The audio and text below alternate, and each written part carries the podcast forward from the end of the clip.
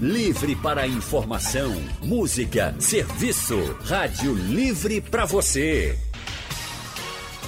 O consultório do Rádio Livre. Faça a sua consulta pelo telefone 3421 3148. Na internet www.radiojornal.com.br. Pois é, a gente acorda, o despertador toca, aí é mais um dia na luta contra o novo coronavírus.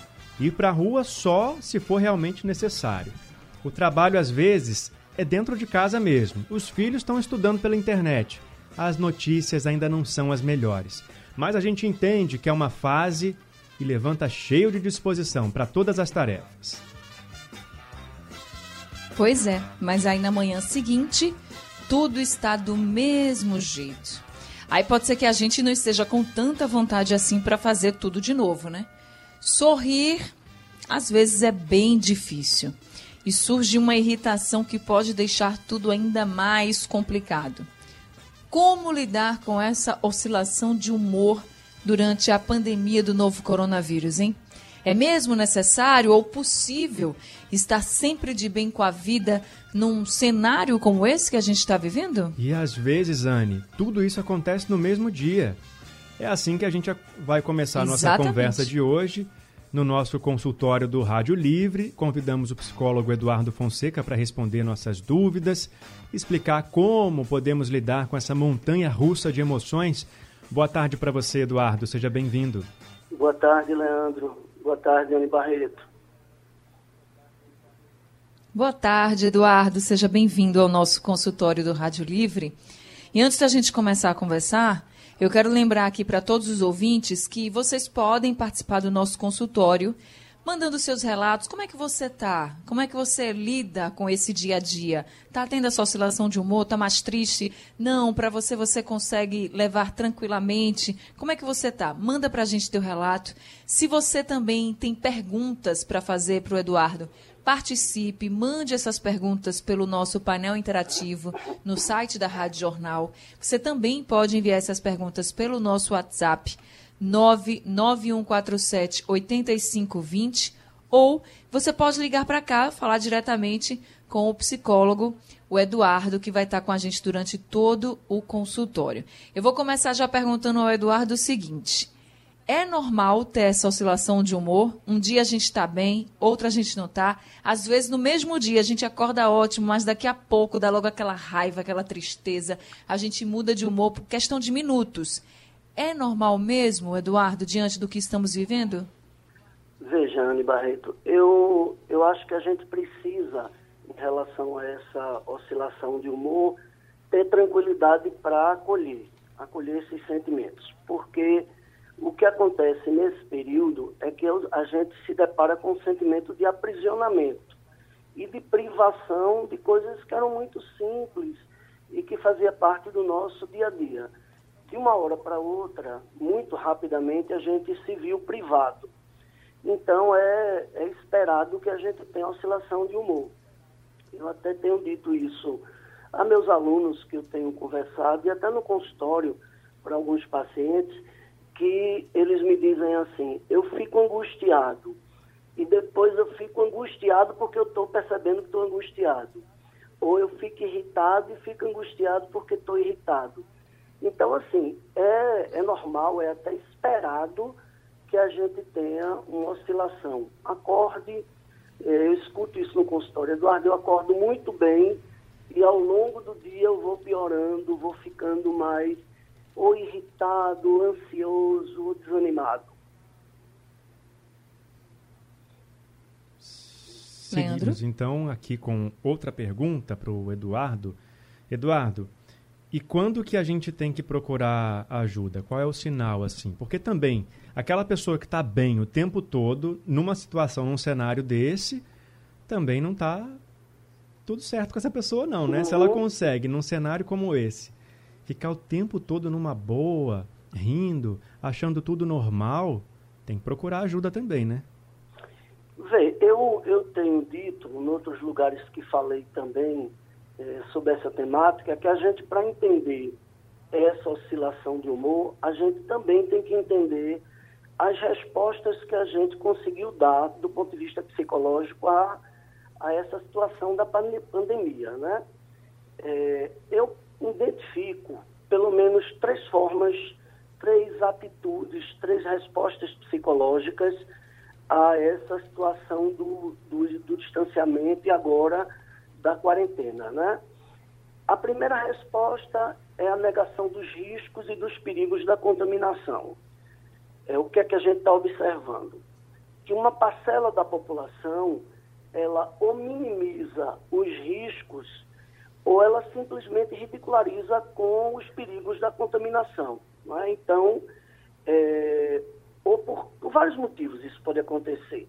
Ou por um medo e uma angústia exacerbados, então negar é uma atitude defensiva. Na verdade, o sujeito que nega, ele nega inconscientemente. Ele não está nem, digamos assim, consciente e ele tem a, a, ele compreende o risco e diz não, não, o risco não existe. Na verdade, ele nem acessa, digamos assim, conscientemente esse risco. Eu, eu lembro de um trabalho clássico, o pessoal de psicologia conhece muito esse trabalho que eu vou falar, de um médico do trabalho psicanalista francês, Christophe Dejoux, num trabalho que ele fez sobre a loucura do trabalho, ele se perguntava por que, é que os trabalhadores que estão trabalhando com situações de risco, é, estão trabalhando com produtos químicos extremamente tóxicos, precisam usar equipamento de segurança, por que é que eles não usam se eles sabem dessa informação? E aí o resultado que ele chegou depois de uma longa investigação é que é mais tranquilo negar o perigo e o risco, negar inconscientemente, logo eu não preciso é, pensar que eu estou me submetendo a uma situação que é periculosa, então eu nego o risco inconscientemente e, consequentemente, eu não uso o equipamento de segurança.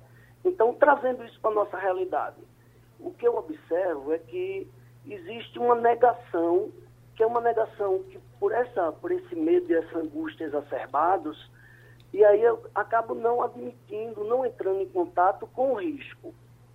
Mas há também uma outra um outro elemento na negação, que é uma posição política diante da epidemia. Eu costumo dizer quando falo sobre isso que a gente não não deve politizar a doença. A doença é uma doença, né? Ela ela é um vírus um vírus que contamina as pessoas, independente de a pessoa ser de esquerda, de direita, de ter votado a favor ou contra o presidente. É um risco. E é um risco que se a gente conseguir se proteger, melhor ainda. Então, eu diria que para essas pessoas que estão negando o risco, a gente não encontra muita oscilação, não é? Elas estão negando, não estão oscilando. Os outros dois tipos de respostas é a resposta do desespero, que é aquela pessoa que está vivendo a experiência com um medo exacerbado, com angústia, um medo generalizado. Então ele tem medo de tudo, ele tem medo de, de, das pessoas, ele tem medo de faltar máscara e álcool em gel, tem medo das comidas, tem medo dos lugares públicos. E esse medo, esse desespero, ele pode ser é, retroalimentado pelo excesso de informações. Então, essas pessoas estão realmente precisando de uma ajuda profissional, que vai muito na direção da tua pergunta. E a terceira resposta psicológica, atitude para essa contaminação, são as pessoas que estão aceitando os riscos e estão assumindo uma atitude preventiva sem negar o desespero mas também sem negar o perigo, desculpa, e sem desespero. Mas veja, não significa dizer que essa pessoa não pode oscilar. É até esperado que ela oscile, né? porque é, tem dias melhores, é, tem dia que ela lida mal com a frustração de não poder fazer aquilo que ela fazia com tranquilidade, isso gera irritação, tem dia que ela se sente mais ansiosa, mas isso eu é normal. que quem está precisando realmente de um acompanhamento são as pessoas que estão mais desesperadas. São as pessoas que ainda, a essa altura, estão negando tudo que está acontecendo, né? não estão conseguindo entender qual é a real situação, né? Estão vivendo Isso. num mundo paralelo, aparentemente. Eu tive acesso a um vídeo essa semana que fiquei perplexo. Um vídeo de, uma, de uma, um bairro aqui da periferia é, de Recife, que as pessoas estavam na rua, sendo um dia de sábado, e você percebia que era um vídeo recente, porque tinha algumas pessoas com, com máscara, e a pessoa que filmava dizia que é assim, não tem perigo não. Eram adolescentes, adultos jovens, em plena sexta-feira, parecia um dia de carnaval. Eduardo, isso é mais comum do que a gente imagina, porque as nossas equipes estão percorrendo esses uhum. bairros também e a gente tem encontrado muito é, as ruas cheias de gente, o comércio às vezes funcionando de um jeito que não deveria, né? Atividades não essenciais aí funcionando normalmente e a gente fica também se perguntando, né? Quando é que a ficha vai cair? Mas a gente continua falando sobre esse Hoje assunto. Hoje mesmo a oh, gente. Desculpa, Anne, pode falar. Vou continuar aqui, porque o delay está grande hoje, né? Mas é, hoje, Eduardo, inclusive, a gente recebeu algumas denúncias aqui no Rádio Livre de que os ouvintes estavam vendo pessoas jogando dominó na rua, normalmente, conversando normalmente na praça. Não estavam respeitando, sabe, o isolamento social, não somente como deveriam pelo decreto, mas Isso. também pela consciência de que há um risco maior. Então a gente percebe realmente nos bairros, principalmente periféricos, e infelizmente também nos bairros das comunidades mais populosas e, e mais carentes, e que as pessoas ainda parecem não estar tão preocupadas com Isso. o risco iminente que a gente está vivendo sobre a Covid-19. Exatamente. Consultório do Rádio Livre hoje falando sobre a oscilação de humor durante a pandemia. Né? Muita gente está tendo problema com a oscilação de humor durante essa pandemia, esse isolamento social. Não é um momento fácil, a gente sabe. Por isso, nós convidamos para o nosso consultório o psicólogo Eduardo Fonseca, ele quem está nos ajudando, nos dando orientações também, e já nos disse que essa oscilação de humor é totalmente compreensível nesse momento em que a gente vive. Agora, Eduardo, quem vai conversar com a gente também é o nosso ouvinte Andrade, de Rio Doce, em Olinda. Andrade, muito boa tarde para você. Boa tarde, querida Anne Barreto. Boa tarde, Leandro Oliveira. Boa tarde, e, Andrade. E o professor Eduardo Fonseca. Boa tarde, amigo. Boa tarde, Andrade. É, vou dar um perfil rápido do que está acontecendo comigo. Eu saio todo dia para trabalhar. Deixo minha esposa, que é diabética e hipertensa, em casa. Quer dizer, não posso ser de forma alguma um vetor para levar essa, essa doença, esse, esse vírus para minha esposa. Então isso me está me, tá me gerando um pânico, é realmente pânico de adquirir essa coisa e levar até minha esposa e ser, e ser a causa do falecimento dela, porque ela tem uma diabetes totalmente descompensada. Eu costumava tomar umas três doses de uísque para poder relaxar e dormir toda noite. Essas três doses viraram meio litro. É, Andrade. É, é, difícil, mas é o que está acontecendo comigo hoje, é isso. Eu, para dormir, eu tenho que tomar uma faixa de meio litro de uísque para ficar molinho e conseguir dormir. Tá, parentes meus estão gerando pânico de sair de casa, dizem que nunca mais vão sair de casa. Querido, vocês fazem ideia do que virá pós-Covid em relação à mente humana? Eu classifico isso de talvez uma terceira onda tá? porque nunca houve situação parecida na humanidade. Vocês, médicos, profissionais, vão estar preparados para lidar com essas mazelas que a Covid está gerando na nossa mente, no nosso ser. Obrigado, amigo. Queria agradecer ao Andrade por ter compartilhado com a gente também a experiência dele, né? Aí, antes de passar a palavra para o professor Eduardo. E compartilhando o pânico também, né? é. né? Uhum.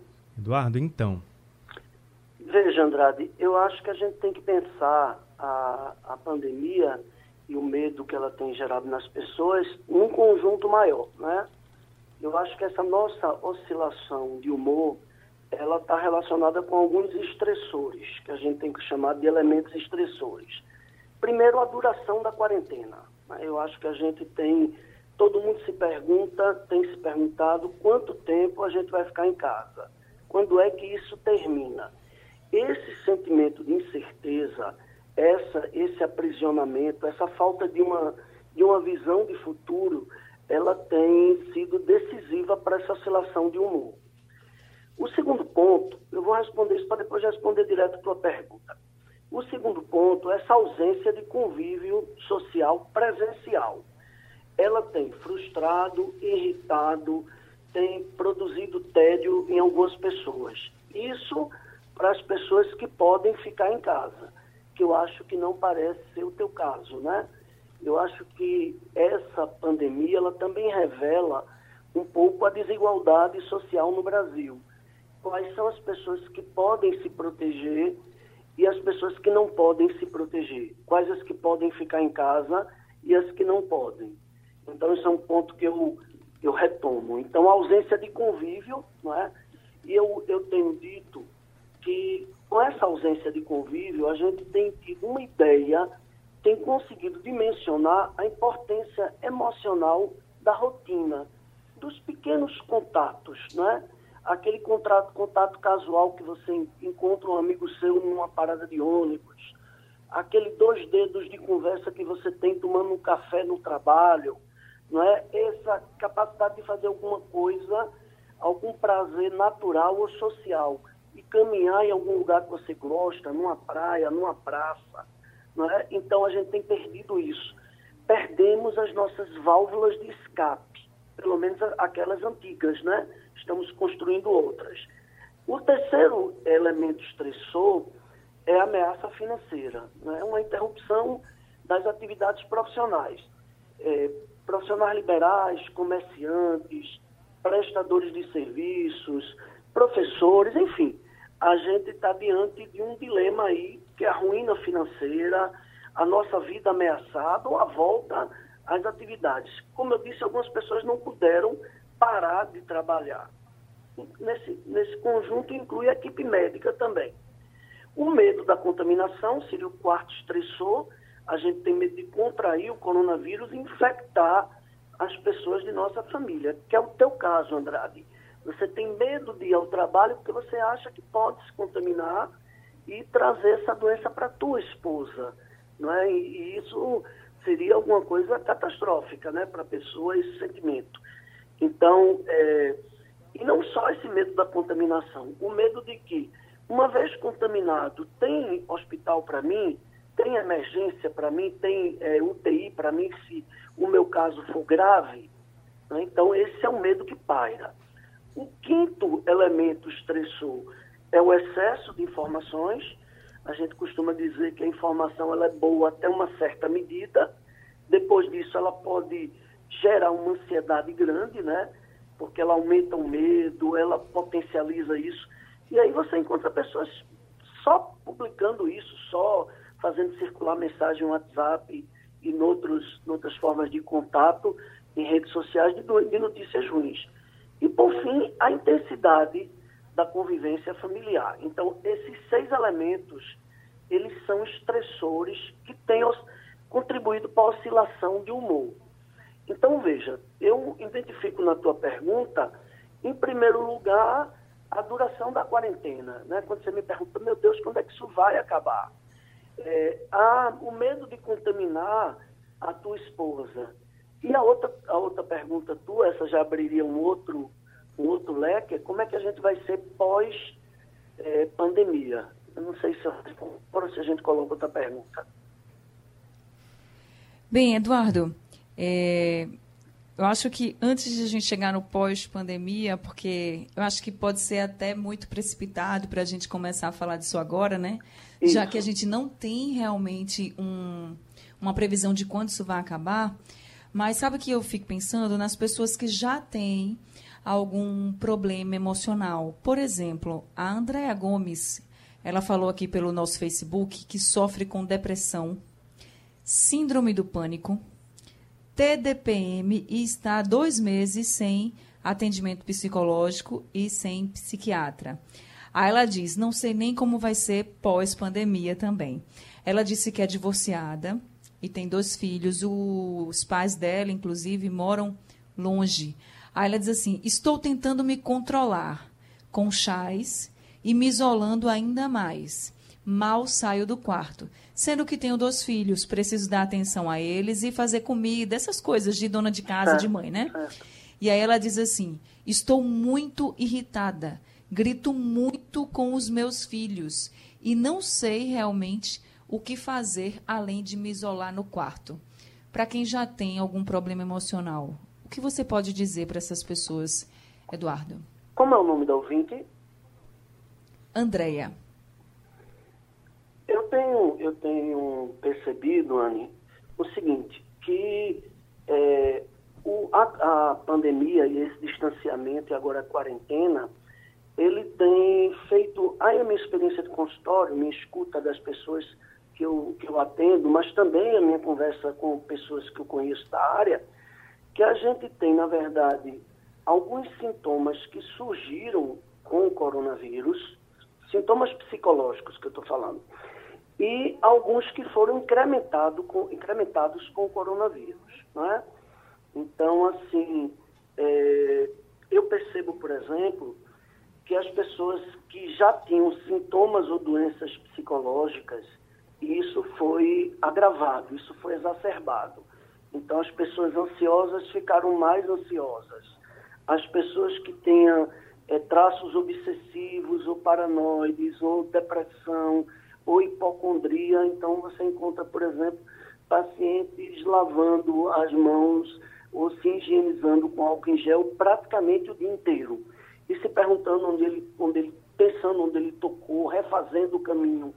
Pessoas que têm juntado, que têm comprado um arsenal de remédios, porque ela já tinha esse traço, né? Então, isso parece ser o caso de Andréa, né? Ela, ela tinha, uma, um, tinha sintomas já, e esses sintomas estão agravados por conta dessa situação de estar vivendo o distanciamento social e agora a quarentena, né? Então, é, o que é que eu diria para ela? Que existe uma rede de atendimentos, que é uma rede é, é, que ela é gratuita e que ela pode fazer uso dessa rede, né? Você já tem pessoas que estão fazendo é, atendimento psicológico online, ela não precisa interromper. Se ela já fazia, ela pode ligar para um psicólogo, a psicóloga dela para refazer esse contrato no sentido de discutir horário, preço, etc., e retomar. Eu não tenho parado meus atendimentos com meus pacientes no consultório. E, ou ela pode buscar, ela pode começar o tratamento, né? Então, eu vejo, por exemplo, que isso afetou muito a relação dela é, com os filhos, né? Então, é muita gente, é um elemento estressor que eu tinha destacado, essa convivência familiar intensa, né? Você está o tempo inteiro com, com todos que você não convivia o tempo inteiro, não convivia diariamente. Então, as, os filhos podem estar, tá, ela pode estar tá transferindo essa frustração, essa raiva, essa impotência para os filhos. E é importante que toda família tenha essa compreensão, né, Eduardo? Porque é uma novidade para todo mundo essa realidade, e às vezes a gente tem que também se colocar no lugar do outro para tentar entender um pouquinho do que, do, de como aquela pessoa pode estar interpretando e vivenciando essa experiência. O consultório do Rádio Livre hoje está falando sobre as oscilações de humor em meio à pandemia do novo coronavírus. Ora, a gente está bem, ora a gente está mais chateado, ora a gente fica alegre, ora a gente fica triste. Já ouvimos aqui do Eduardo Fonseca, que é o psicólogo que está conversando com a gente hoje, que isso tudo é absolutamente normal, ainda mais diante de um cenário tão atribulado quanto esse que a gente está vivendo. E aí a Jussara, da Várzea, mandou para a gente uma pergunta aqui no nosso painel interativo que eu achei ótima para a uhum. gente encerrar o consultório de hoje, porque o problema dela pode ser também de muitas outras pessoas. Ela disse que está fazendo isolamento social há 55 dias e ela mora sozinha, porque ela quer morar sozinha mesmo, por opção. No início, tudo certo. Depois, uma avidez por ocupar o tempo, como antes do isolamento, e agora ela sente dificuldade de concentração e essa oscilação de amor diária. Como ela pode fazer para melhorar esse período que ela precisa ficar em casa? E isso também é uma pergunta que pode ser estendida aí a todas as outras pessoas, né? O que fazer para melhorar essas oscilações de humor, melhorar a concentração e viver mais tranquilamente aí pelos uhum. próximos dias? Veja, Jussara, eu, eu acho que é, não existe uma solução, é, uma, uma solução mágica nem uma receita, né? Eu costumo dizer que a gente precisa investir naquilo que é vital para a gente, aquilo que para a gente dá sentido à nossa vida e ao mesmo tempo dá prazer. Porque a gente está vivendo um momento que paira um certo sentimento de fim de mundo, um, certo, um sentimento de que a morte parece estar mais próxima, porque no primeiro momento a gente via estatística. Agora a gente está vendo pessoas mais próximas se contaminando. É, são parentes, são familiares, são amigos. Então isso acaba assustando um pouco mais. Né? Então eu acho que é, se você gosta de fazer exercício, você faz exercício. Se você gosta de ler, você lê. Se você gosta de fazer uma boa comida, você faz uma comida para você comer, mesmo você estando só. E quando falta motivação é até para essas coisas que a gente gosta de fazer?